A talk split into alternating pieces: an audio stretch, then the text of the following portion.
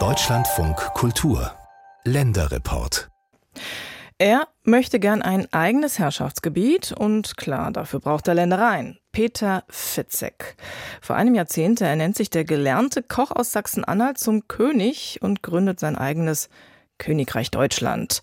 Seitdem sammelt er Geld von seinen Anhängern. Schließlich soll sein Fantasiestaat ja wachsen und dafür braucht er Immobilien und Ländereien. Und das gelingt ihm zuweilen auch. Neben seinem Wohnsitz in Lutherstadt-Wittenberg, da soll es noch zwei andere Standorte in Sachsen geben. Und jetzt ist offenbar auch Brandenburg dran, das beschauliche Lüchen im Ortsteil Rutenberg. Da geht es um 44 Hektar Land und auch ein paar Immobilien.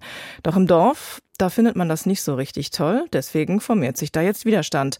Unser Landeskorrespondent Christoph Richter mit den Einzelheiten. Es sollte ein idyllischer Platz zum Abschalten werden für Diane und Flo. Vor vier Jahren kauften die beiden Berliner mit Freunden zusammen das Grundstück in der Uckermark im Dörfchen Rutenberg, ein Ortsteil von Düchen.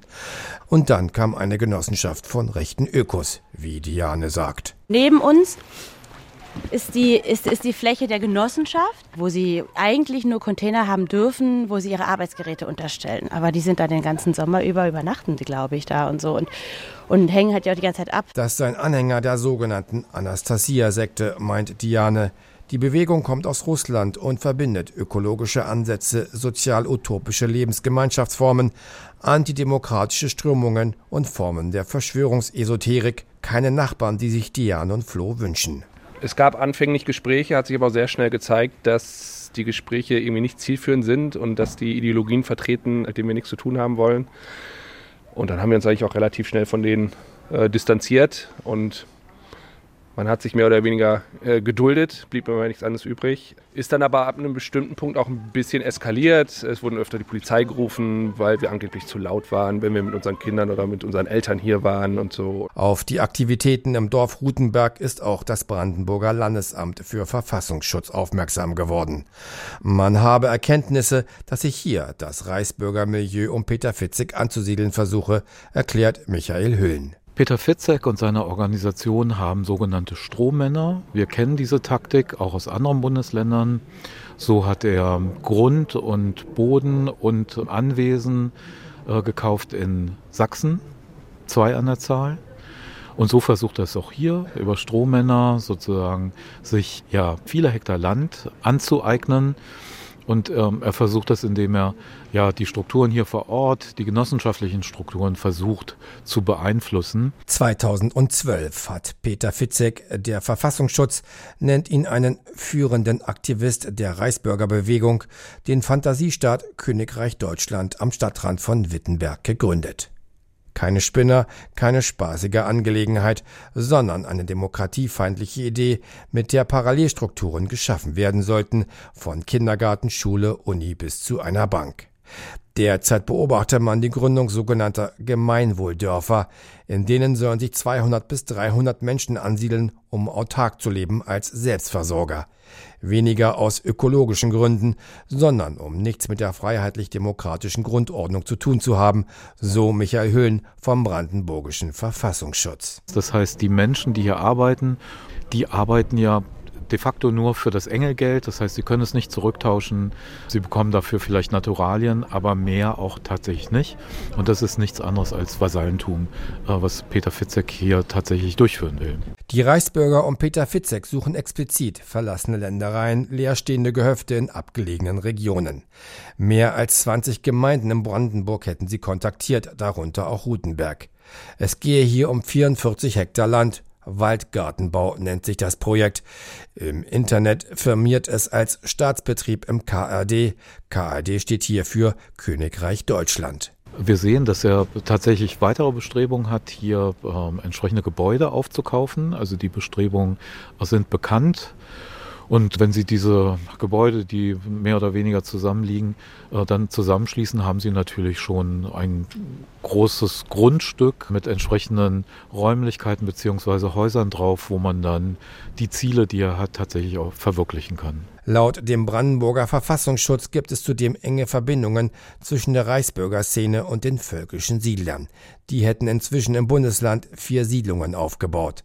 Was oft naturnah und ökologisch klingt, verbirgt dahinter antisemitische Ideen, erläutert Historikerin Laura Schenderlein, Autorin einer Broschüre zur Anastasia-Bewegung, beauftragt und herausgegeben vom Moses Mendelssohn Zentrum für europäisch-jüdische Studien in Potsdam. Ideologische Grundlage sei eine zehnbändige Romanreihe Anastasia, Tochter der Tiger. Sie stammt aus der Feder des russischen Autors und Unternehmers Wladimir Nikolajewitsch Megre. Der Kern davon ist die älteste Verschwörungstheorie, die Übermacht der Juden, die da im Hintergrund steht. Und das ist was, was ähm, an verschiedenen Stellen der Bücher zum Tragen kommt. Der Erfinder der Anastasia-Romanreihe bezeichnet die Demokratie als Dämonkratie, eine nur zum Schein freie Gesellschaft. Also es wird quasi die Geschichte erzählt, dass wir eben alle manipuliert sind und in einer Art Schlaf befinden, aus dem wir erweckt werden müssen, um eben zur Glückseligkeit zurückzukommen. Und die Demokratie ist halt unsere Manipulationstechnik, der wir unterworfen sind, wo halt eben die PolitikerInnen die Marionetten darstellen, die uns nach ihren Vorstellungen tanzen lassen und im Hintergrund steht eben eine Elite, die quasi die Fäden in der Hand hält. Was die Reichsbürger im brandenburgischen Rutenberg vorhaben, ist in einem dem Deutschlandradio vorliegenden Video zu sehen. Im November 2022 stand es auf einer Webseite der Reichsbürger wurde dann wieder offline gestellt. Hallo liebe Freunde des Königreichs Deutschland und des Gemeinwohls.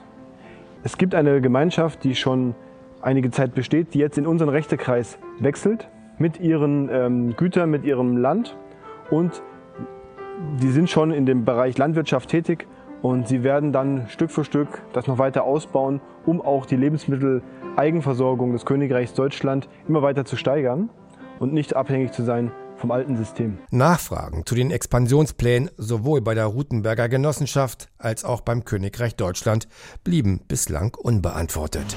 Ich bin mal wieder überwältigt, wie viele Leute wieder zu diesem Thema hier zusammenkommen.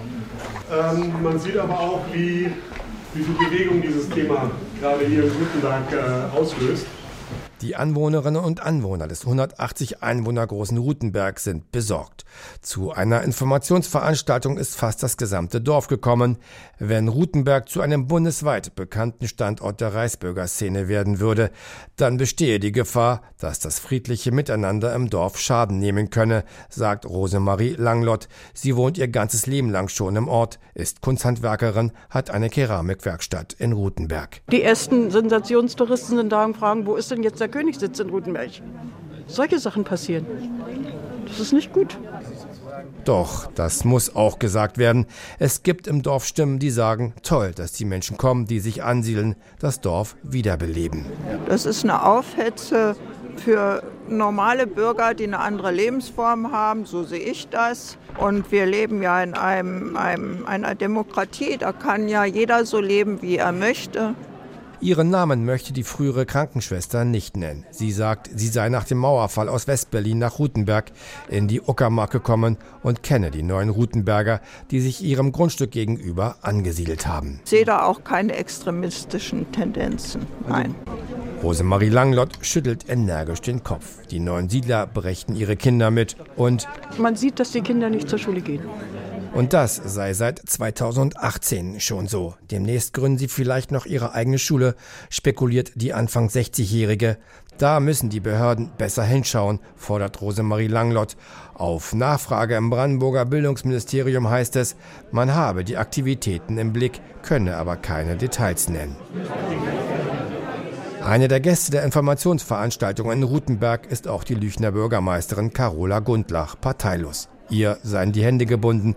Sie könne wenig tun, sagt sie. Als Kommune selber kannst du nur gucken, in den Bereichen, wo man zuständig ist, dass die Gesetze eingehalten werden. Ich sage mal, Melderecht, wo man kann. Das heißt für mich, man muss schon aufpassen, wie es hier weitergeht. Im Februar wollen Landesbehörden, Verfassungsschutz und Landkreis zusammenkommen, um sich, wie es heißt, über das weitere Vorgehen zu besprechen.